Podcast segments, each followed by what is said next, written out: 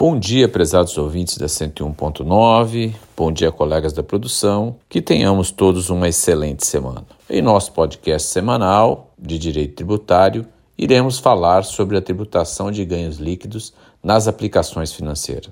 Desde novembro de 2020, o Superior Tribunal de Justiça fixou o entendimento de que incidem imposto de renda pessoa jurídica e contribuição social sobre o lucro líquido sobre os rendimentos obtidos com a correção monetária sobre aplicações financeiras.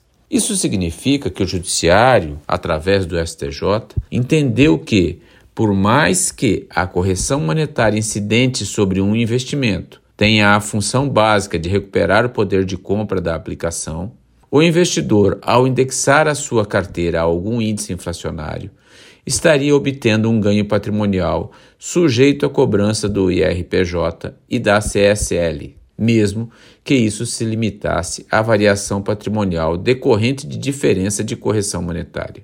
Na semana passada, o STJ, utilizando da norma preconizada no artigo 1036 do novo Código de Processo Civil de 2015, afetou alguns recursos especiais, todos de relatoria do ministro Mauro Campo Marques. Recursos estes que abordam a tributação de ganhos líquidos incidentes na correção monetária das aplicações financeiras. O objetivo é solucionar o grande número de demandas repetitivas sobre o tema. Segundo o ministro Campbell, está presente o caráter repetitivo da demanda sendo que pelo menos 42 acordos e 413 decisões monocráticas já foram proferidas por ministros do STJ em processo com controvérsia similar. Além disso, existe hoje 950 processos sobre o mesmo assunto em tramitação nas cortes e nos tribunais regionais federais.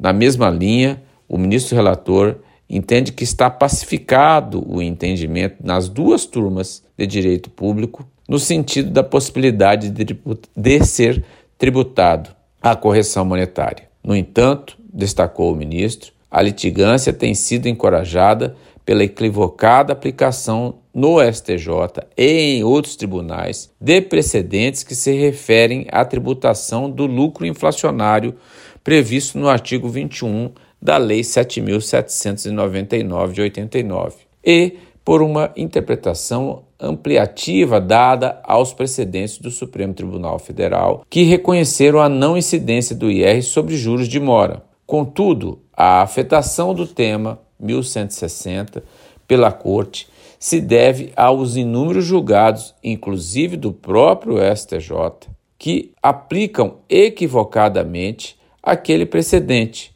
quando acabam por beneficiar o contribuinte, quando este requer o afastamento do IRPJ e da contribuição social sobre o líquido, não da inflação, mas da correção monetária e demais ganhos líquidos, que em tese não estariam na base de cálculo desses tributos federais. Assim, para pacificar a questão em todo o território nacional, a Corte Superior suspendeu todos os processos que versem sobre a incidência ou não do imposto de renda à pessoa jurídica e da contribuição social sobre o lucro líquido em ganhos líquidos oriundos da correção monetária, até que se pacifique a celeuma.